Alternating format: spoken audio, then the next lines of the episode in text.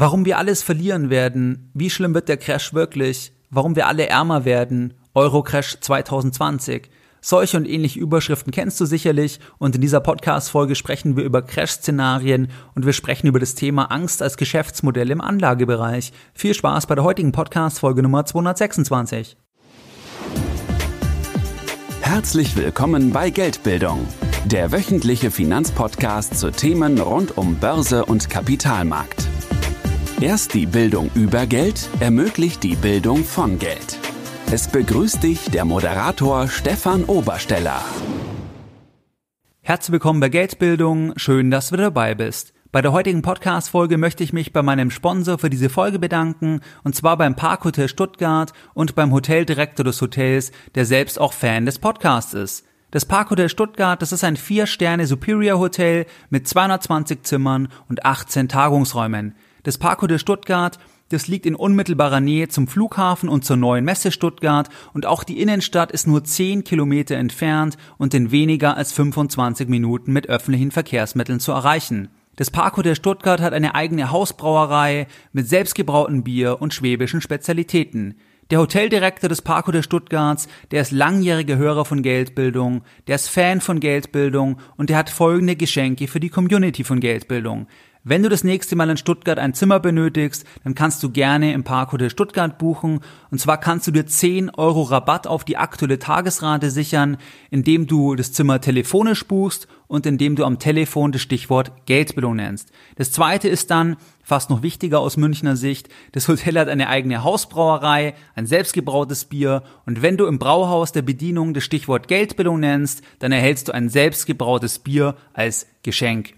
Die Webseite des Hotels lautet parkhotel-stuttgart.de. Ich verlinke dir das auch entsprechend in den Show Notes. Ich persönlich werde selbst auch im Parkhotel Stuttgart sein und zwar im Oktober in 2018 in diesem Jahr und zwar für ein Seminar und da werde ich selbst auch einige Tage im Hotel übernachten. In der heutigen Podcast Folge Nummer 226, da möchte ich mit dir über ein wichtiges Thema sprechen und zwar über das Thema Crash-Szenarien und über das Thema Angst als Geschäftsmodell im Anlagebereich. Du kennst sicherlich Überschriften wie warum wir alles verlieren werden, Euro-Crash im Jahr 2020, warum wir alle ärmer werden, wie schlimm wird der Crash wirklich? Solche und ähnliche Überschriften kennst du sicherlich und solche Überschriften, die schüren natürlich Ängste und die sorgen auch für Klicks, für Aufmerksamkeit. Das heißt, wenn ich Vermögen habe und wenn ich so etwas lese, dann schaue ich mir das vielleicht eher mal an, weil es betrifft mich ja und ich möchte ja logischerweise mein Geld nicht verlieren. Das heißt, die Basis von solchen reißerischen Überschriften ist natürlich die Begierde nach Aufmerksamkeit, nach Klicks, nach Reichweite. Und das hast du ja nicht nur im Bereich von Crash-Prognosen oder im Bereich von Geldanlagen, wenn die vermarktet werden sollen. Das hast du ja auch in allen anderen Bereichen. Das siehst du bei den Tagesnachrichten,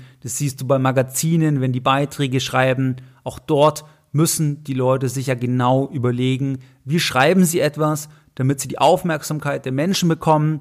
Und nachdem die Menschen heute immer weniger Zeit haben, immer mehr auch bombardiert werden mit Informationen, muss man einfach auch immer versuchen, noch reißerischer zu werden. Zumindest machen das dann viele, um die Aufmerksamkeit halt entsprechend zu gewinnen. Generell kann etwas über zwei Varianten vermarktet werden. Entweder über das Versprechen von Glück, von Freude, von einem besseren Leben. Im Anlagebereich wäre das das Beispiel, dass man sagt, ich zeige dir, wie du mit Forex, mit Trading so und so viel Geld in kurzer Zeit verdienen kannst und dann ein freies Leben leben kannst und dann deinen Job kündigen kannst und dann um die Welt reisen kannst. Das wäre die Vermarktung über positive Emotionen, über Freude. Das heißt, dass der, der sich das anschaut, das Gefühl hat, wenn er das macht, wenn er das kauft, wenn er das anschaut, dass er dann ein besseres Leben leben kann. Das wäre die Vermarktung über Freude.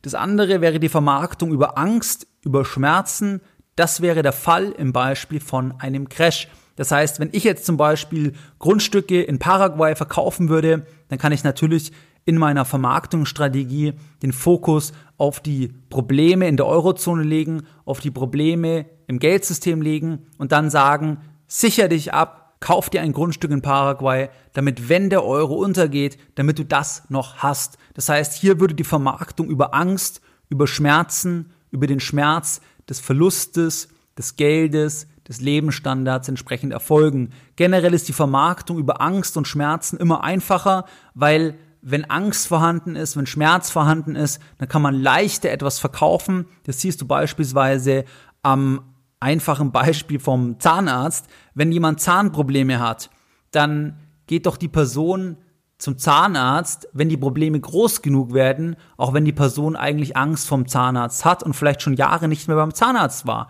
Es muss der Leidensdruck nur groß genug sein, dann erfolgt der Gang zum Zahnarzt. Bei Immobilien beispielsweise, das siehst du das auch im Bereich von Wohnungen in Ballungszentren. Das heißt, wenn du zum Beispiel Wohnungen vermietest in Ballungszentren, wie München beispielsweise, dann ist der Leidensdruck der anderen Seite also der Leidensdruck des Mieters, extrem groß, weil es extrem schwierig ist, eine Wohnung zu finden. Und dann kannst du ganz einfach natürlich einen passenden Mieter finden, weil einfach das Verhältnis ungleich ist. Es gibt nur wenig Wohnraum und ganz viele Leute suchen Wohnraum. Gleichzeitig hast du eine Konsequenz dann in diesem Markt folgenden Effekt oder folgendes Phänomen, dass ganz viele unseriöse Anbieter vorhanden sind, die zum Beispiel Geld verlangen per Vorkasse, wo dann günstige Angebote eingestellt werden und die Menschen einen solchen Leidensdruck haben, dass sie dann das Geld sogar per Western Union bezahlen oder Kaution bezahlen, Miete bezahlen und das Objekt gibt's vielleicht gar nicht und die Menschen bekommen den Schlüssel nie, aber es wird ihnen gesagt, du musst es jetzt schicken, weil der Eigentümer im Ausland ist, da gibt's diese ganzen Geschichten dann und man möchte ja eigentlich nicht glauben, dass sowas funktioniert, aber sowas funktioniert, weil die Menschen einfach einen so hohen Leidensdruck haben, dass sie letzten Endes das ausblenden, dass das ja gar nicht sein kann. Und das nutzen halt Betrüger dann entsprechend aus. Das wäre dann ein negatives Beispiel über die Vermarktung von Schmerz. Im Anlagebereich, im Crash-Bereich siehst du das auch viel. Teilweise sehe ich auch Anzeigen von Vermögensverwaltern. Schützen sie ihr Vermögen vor dem nächsten Crash. Rufen sie jetzt an oder irgendwas. Da erfolgt dann auch die Vermarktung oder da spricht man den Kunden an, dass er ja Angst hat dass er sich Sorgen machen sollte über sein Geld, was ja grundsätzlich auch richtig ist, um dann den Kunden zu gewinnen. Das ist auch nicht verwerflich, weil letztlich kommt es darauf an, wie das genau formuliert ist. Und natürlich kann man das ein bisschen zuspitzen, aber ich finde, manchmal geht es ein Stück weit zu weit. Und vor allem wird auch suggeriert, dass die Lösung einfach ist. Das heißt, wenn man einen Crash hat, wenn man wirklich an ganz schlimme Szenarien denkt, dann ist es nicht so einfach. Dann kann man nicht sagen, kaufe einfach jetzt nur Gold oder nur Diamanten und dann bist du ganz sicher ähm, auf der sicheren Seite. Das ist vollkommen unseriös. Das wird aber oft gemacht und das sehe ich halt ein bisschen kritisch. Das habe ich zum Beispiel beobachtet während der Finanzkrise. Da haben teilweise Menschen alles in Gold investiert. Dann hat sich Gold ja gar nicht so toll entwickelt. Das war, wo Gold bei 18, 1900 Dollar stand. Da haben teilweise Menschen ihr ganzes Geld in Gold investiert. Das macht einfach keinen Sinn. Genauso haben Menschen dann alles in andere Währungen investiert, die ja nicht Euro sind, aber die dort gar nicht leben. Das ist auch halt einfach Spekulation. Das ist nicht seriös. Oder genauso nicht, wenn Menschen irgendwelche Grundstücke oder Immobilien im Ausland kaufen, in einem fremden Währungsraum, wenn die keine Ahnung davon haben, wenn die keine Ahnung von Immobilien haben, den Anbieter nicht kennen, wenn die Konstruktion merkwürdig ist, teilweise dann über, ähm, über Darlehen, je nachdem, wie das genau aufgebaut ist. Aber da gibt's auch viele Konstruktionen, die absolut unseriös oder hochriskant sind, die aber letztlich vermarktet werden über das, dass man den, den Menschen Angst macht und dann sagt, das ist die Lösung, dass du jetzt dort investierst und dein Geld in Sicherheit bringst. Und das ist halt vollkommen unseriös, wird aber gemacht, weil halt die Vermarktung über Angst und die Vermarktung über Schmerzen, weil die halt am besten funktioniert. Aus diesem Grund habe ich übrigens auch die Podcast-Folge gemacht, um dich einfach zu sensibilisieren. Also es ist sinnvoll, dass du dir die ganze Bandbreite anschaust und es ist sinnvoll, dass du auch Sachen kritisch siehst. Das heißt, ich persönlich sehe zum Beispiel nominale Themen sehr, sehr kritisch. Das heißt, was sind 2.000, 3.000 Euro Rente in 10, 20 Jahren? Das weiß ja keiner. Da bin ich kritisch und deswegen muss man sich halt breit aufstellen, Sachwerte, wo man unabhängig der Währung etwas hat. Aber gleichzeitig, wenn ich jetzt eine Immobilie in einem Ballungszentrum habe, dann sehe ich jetzt nicht den Untergang, dass ich jetzt sofort die Immobilie verkaufen muss, weil ähm, um das Geld dann in Paraguay in Sicherheit zu bringen. Das ist halt aus meiner Sicht unseriös. Man kann natürlich, wenn man einen gewissen Vermögenshöhe hat, dann kann man sich natürlich auch räumlich ein bisschen diversifizieren und wenn mehr Immobilien vorhanden sind, natürlich kann man dann noch sagen, ich mache noch was in der Schweiz oder in einem anderen Land, aber das ist dann das i-Tüpfelchen, die Diversifizierung auf hohem Level, aber das ist für die allermeisten nicht relevant und es ist unseriös, weil oft Menschen in Klumpenrisiken gedrängt werden und auch Konstruktionen, die sie gar nicht verstehen. Ich kann dir an dieser äh, Stelle noch die Podcast-Folge empfehlen, mit dem ähm, Titel, wie du von Crash-Prognosen in dosierter Form profitieren kannst. Das ist die Nummer 78, die ist auch schon fast, ich glaube, drei Jahre alt.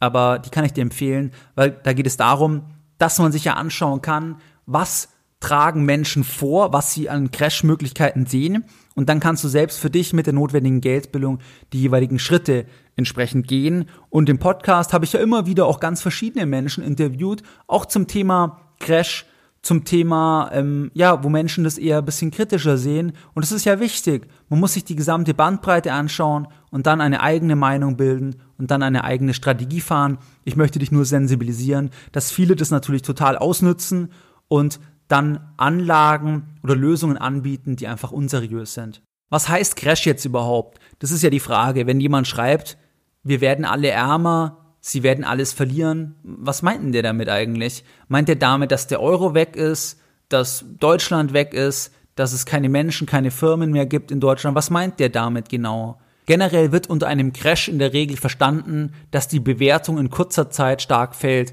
Das heißt, wenn du eine Aktie hast, die 10 Euro kostet, dass die Aktie in kurzer Zeit auf 5 Euro fällt, dass der DAX in kurzer Zeit fällt, dass der MSCI World in kurzer Zeit fällt im Aktienbereich dass die Renditen bei Anleihen raufgehen, weil die Risikozuschläge stark raufgehen, dass Banken pleite gehen. Das kann unter einem Crash verstanden werden. Und natürlich, es gibt einen Crash, eine Korrektur, die einfach Teil von einem Zyklus ist. Das ist einfach die Situation, dass es irgendeinen exogenen Faktor gibt, beispielsweise es platzt eine Immobilienblase, sagen wir in China, und alles ist vernetzt, das schwappt dann auf andere Länder über und dann gerät einfach die Welt oder Teile der Welt in eine Rezession. Das heißt, in einen Abschwung, dass einfach die Länder, dass das ähm, Bruttoinlandsprodukt nicht mehr wächst, sondern schrumpft, dass die Unternehmen weniger Gewinne machen, dass die Unternehmen Verluste machen, dass einige Unternehmen pleite gehen, Menschen entlassen müssen.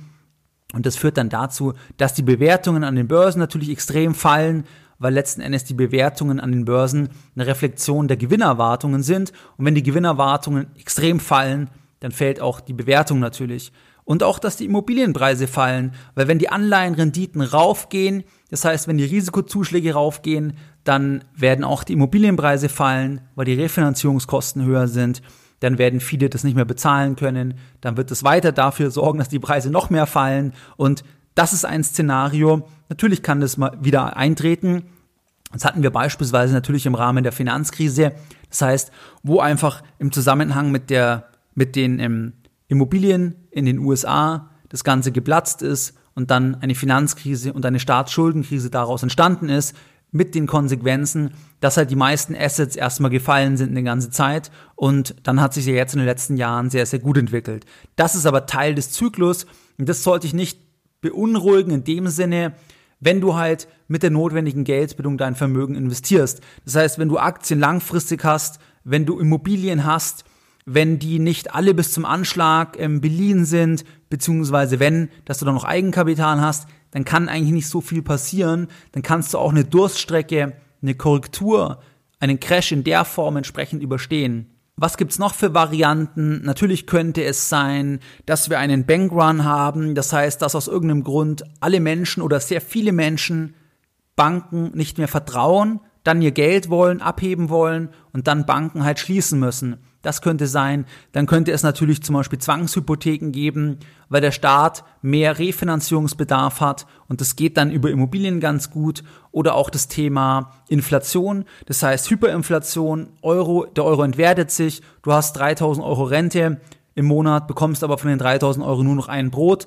dann hast du auch dein Vermögen so gesehen verloren, dann ist es nichts mehr wert, was du da entsprechend ähm, aufgebaut hast. Dann könnte noch sein, dass zum Beispiel Deutschland zur D-Mark zurückgeht, dass das Tauschverhältnis ungünstig ist, das könnte noch sein. Und das sind jetzt einige Beispiele, die abseits oder parallel neben einer Korrektur, einem Crash denkbar sind, die nicht ausgeschlossen sind. Und hier ist halt die Frage, wie du dich davor entsprechend schützen kannst. Generell musst du halt für dich überlegen, wie realistisch sind die einzelnen Szenarien für dich, wie realistisch ist die Hyperinflation kurzfristig? Und vor allem, da ist ja dann auch die Logik, dass du halt zum Beispiel nicht nur alles auf dem Sparbuch hast, nicht alles in einer kapitalbildenden Lebensversicherung hast, nicht alles auf einem Bausparvertrag hast, sondern dass du halt Sachwerte hast, weil in vielen Fällen bist du schon mal geschützt ein Stück weit, wenn du halt breiter aufgestellt bist auf Aktien, zum Beispiel Gold, Edelmetalle, wenn du mehr Vermögen hast, vielleicht noch Immobilien und ähm, dann bist du schon mal breiter aufgestellt und du wirst nicht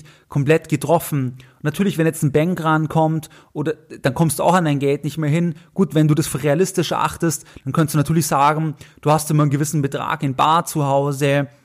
Dann könntest du noch sagen, okay, ähm, ich glaube an Bitcoin beispielsweise, das kann mir auch keiner wegnehmen, was dezentral ist. Das heißt, natürlich kannst du jedes Szenario dir überlegen und schauen, für wie realistisch du das erachtest und dann auch versuchen, Maßnahmen dagegen entsprechend zu übernehmen. Es ist aber die Frage, wie realistisch ist es? Letzten Endes sehe ich persönlich einige Sachen sehr kritisch, beispielsweise halt das ganze Thema Euro im Allgemeinen, dass halt Länder zusammengepackt sind, die unterschiedlich leistungsstark sind und die nicht mehr abwerten können. Das heißt, Griechenland hat eine andere Produktivität, als Deutschland beispielsweise und trotzdem hat es die gleiche Währung und kann halt nicht mehr abwerten, einfach über den Wechselkurs. Das ist einfach ein Spannungsfeld, was immer bestehen bleibt und wo es offen ist, wie das langfristig ausgeht. Dann generell auch die Schuldenvergemeinschaftung, auch die indirekten Schulden, Stichwort Tage 2 beispielsweise, auch das ist sehr, sehr kritisch, verlinke ich dir in den Show Notes. Oder auch wenn du anschaust, die Stabilität der Sozialversicherungssysteme,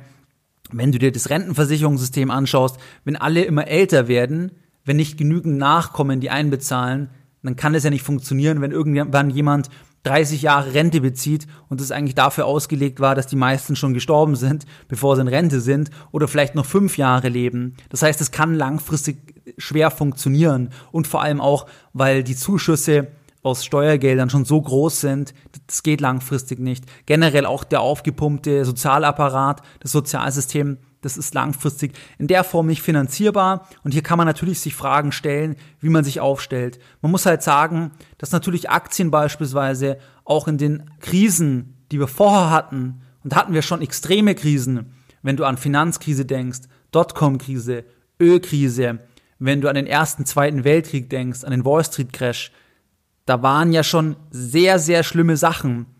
Und da bist du mit Aktien zwar nicht, ähm, du bist da nicht der Gewinner in dem Sinne, dass das alles steigt, aber zumindest ist es nicht ganz so schlimm wie nur Geldwerte. Und wenn du halt dann breit gestreut bist, dann wird es dich weniger treffen wie jemand, der zum Beispiel einfach alles in irgendwelchen Versicherungen entsprechend hat und einfach rein von den nominalen Werten abhängig ist. Und wenn man halt noch weiter glaubt oder wenn man jetzt viel mehr Vermögen hat, kann man natürlich noch überlegen, ob man sich geografisch noch diversifiziert, eben in andere Länder geht oder ähm, schaut auch, wo könnte man im Zweifel hingehen. Ja, aber das würde ich auch alles mit Augenmaß machen und am Ende gibt es keine hundertprozentige Absicherung, weil letzten Endes kannst du immer überlegen, wenn du Gold kaufst, um es in der Krise zu haben, dann ist ja die Frage, wo hast du Gold, wo lagerst du es?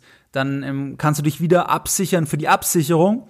Und das kann irgendwann in der Endlosschleife enden. Es gibt nicht die hundertprozentige Sicherheit. Und man muss halt sagen, es gab schon sehr schlimme Zeiten in der Vergangenheit. Und ähm, wenn du mit äh, Weitsicht unterwegs bist und breit aufgestellt bist, dann wirst du viel besser fahren als die allermeisten und ja, auch ganz gut wegkommen. Generell noch ein paar Sachen, die mir wichtig sind.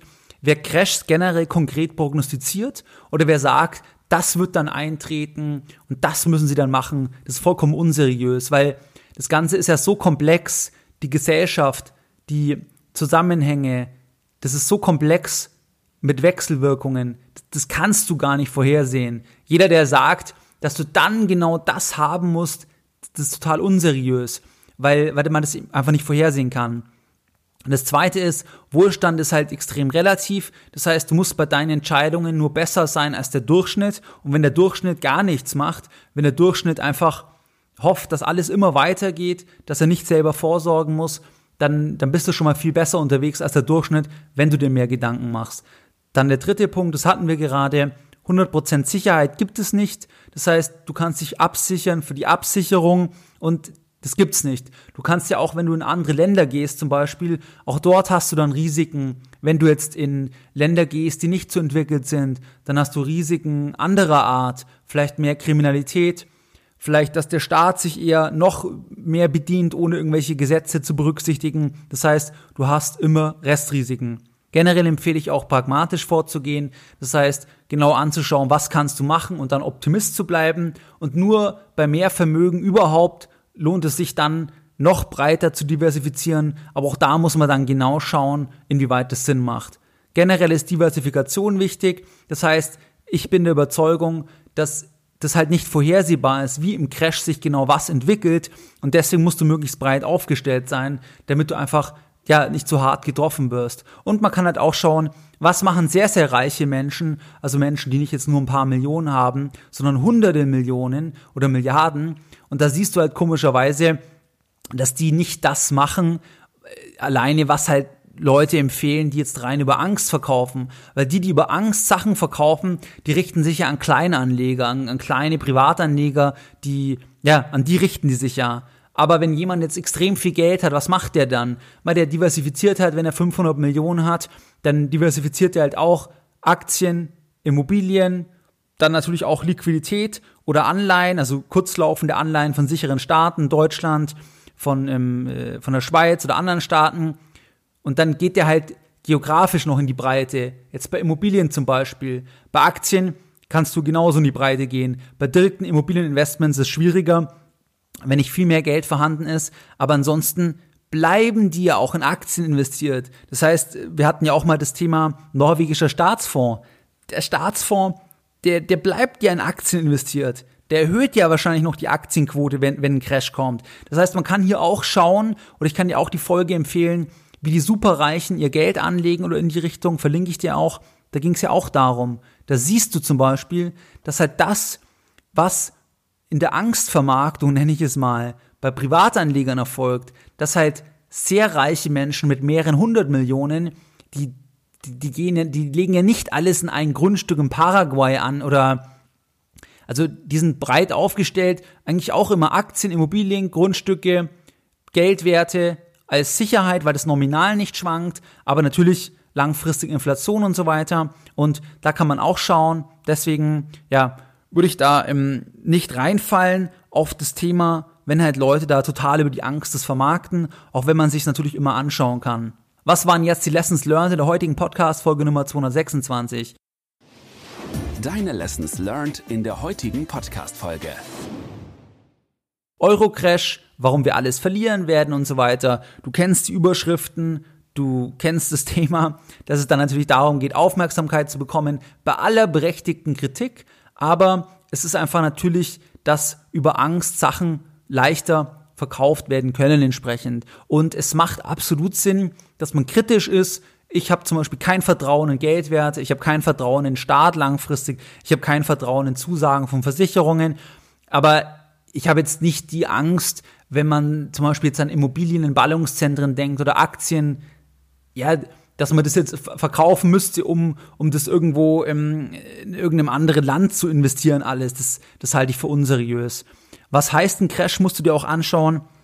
Letzten Endes mit Crash ist meistens gemeint, dass einfach das Bewertungslevel in kurzer Zeit stark fällt und ein normaler Crash, das gehört dazu. Das heißt, dass man auch mal eine Rezession hat, dass auch einfach mal die Unternehmensgewinne fallen, dass Unternehmen pleite gehen, dass Immobilienpreise fallen. Das wird wieder kommen. Und wenn du langfristig anlegen kannst, dann bist du hier gar nicht so stark getroffen. Bei den anderen Themen kann man natürlich noch sagen, was kann sonst noch sein? Natürlich könnten wir Bankruns sehen. Wir könnten Enteignungen sehen, zum Beispiel über wenn man über 100.000 Euro auf einem Konto hat, dass man da irgendwie eine Sondersteuer hat, Zwangssteuern. Da gibt's viele Varianten und ähm, die man sich anschauen kann. Und hier musst du selber dir überlegen, inwieweit du das für realistisch erachtest und dann überlegen, was kannst du machen. Generell, wenn du halt breit aufgestellt bist, mit mehr Vermögen, dann wirst du schon mal besser fahren als die allermeisten. Und dann wird dich das nicht voll äh, treffen. Was aber auch so ist, wenn man halt einen Crash mit großen Verwerfungen sieht, dann wirst du in der Regel auch verlieren aber das geht halt darum, dass du relativ gesehen besser dastehst als die allermeisten anderen und dann kannst du halt auch weiter gut leben. Darum geht's halt. Aber wenn jetzt zum Beispiel wir eine Finanzkrise 2.0 sehen, dann werden die Aktienmärkte fallen, dann werden auch die Immobilienmärkte fallen, weil die Renditen raufgehen und dann die Refinanzierungskosten steigen. Das heißt, da wirst du nicht der Gewinner sein im Wert der Immobilie, die du in Frankfurt hast oder äh, irgendwo hast, die werden auch fallen. Aber es geht halt darum, dass du dann relativ besser fährst und vielleicht zum Beispiel bei Immobilien gar nicht darauf angewiesen bist, weil du eh vom Cashflow her denkst. Um die Themen geht es dann. Generell, was wichtig ist, keiner kann den Crash prognostizieren, keiner kann vorhersehen, wie das genau aussieht und wer das tut, also wer dir suggeriert, dass er es genau weiß, das ist unseriös. Dann das zweite ist, Wohlstand ist relativ, du musst nur relativ bessere Entscheidungen treffen. Der dritte Punkt ist, es gibt keine 100% Absicherung, das heißt, du kannst immer noch mal die Sicherung für die Sicherung für die Sicherung suchen, weil du kannst natürlich Gold in Hongkong einlagern lassen, zum Beispiel, im Zollfreihandelslager, aber dann kannst du ja weiter Gedanken machen. Was ist, wenn du dort nicht mehr hinkommst? Was ist, wenn die das dann zum Beispiel dir nicht mehr geben? Da gab es mal einen Fall mit einem Unternehmer, mit einem deutschen Unternehmer, der bei einer Schweizer Bank sehr, sehr viel Gold physisch hat einlagern lassen und nach Jahrzehnten oder nach einem langen Zeitraum wollte er mal wieder hin. Und dann haben die gesagt, diesen Schein oder dieses Dokument, das akzeptieren sie nicht mehr. Und dann ist er den Rechtsweg bestritten. Ich glaube, der lebt mittlerweile gar nicht mehr. Aber das heißt, Du kannst dir immer sagen, ich sichere mich ab, aber dann muss ich mich nochmal für die Absicherung absichern. Also es gibt keine 100% Garantie. Ich würde immer pragmatisch vorgehen, anschauen, bist du breit aufgestellt, Optimist bleiben und vor allem, das macht auch nur Sinn bei mehr Vermögen. Also wenn du jetzt 20.000 Euro hast und dann sagst, ich habe Angst, dass das Geld weg ist und ich kaufe mir jetzt ein Grundstück in Paraguay oder sonst irgendwo, wo ich glaube, das ist sicher, ähm, das weiß ich nicht, ob das so viel Sinn macht. Das ist halt einfach eine Spekulation und dafür würde ich dir abraten. Du siehst auch zum Beispiel, was machen extrem reiche Menschen, die mehrere hundert Millionen haben. Okay, die können bei Immobilien diversifizieren, die können bei Währungen noch ein bisschen diversifizieren, aber am Ende können die auch nichts anderes machen, als sagen, Sachwerte direkt, börsennotierte Unternehmen, private Unternehmen, Private Equity, das kannst du jetzt mit weniger Geld auch nicht machen oder nicht so leicht machen. Dann können die halt noch sagen, okay, bisschen Anleihen, Geldwerte von sicheren Staaten, zum Zeitpunkt des Investments sicheren Staaten und okay, aber die haben ja auch nicht die geheime Anlage, die sicher weiter steigt und daran kannst du dich auch ein Stück weit orientieren. Wie du es gewohnt bist, möchte ich auch die heutige Podcast-Folge Nummer 226 wieder mit einem Zitat beenden und heute ein Zitat von Geldbildung. Viele reiche Menschen haben trotz ihres Reichtums Existenzängste. Geld kann dir nie ein hundertprozentiges Gefühl an Sicherheit geben, auch wenn Geld beruhigt. Mehr Sicherheit gibt dir das Vertrauen in dich selbst, dass du jede zukünftige Widrigkeit erfolgreich meistern wirst. Mehr Informationen zu Themen rund um Börse und Kapitalmarkt findest du unter www.geldbildung.de. Und immer daran denken, Bildung hat die beste Rendite.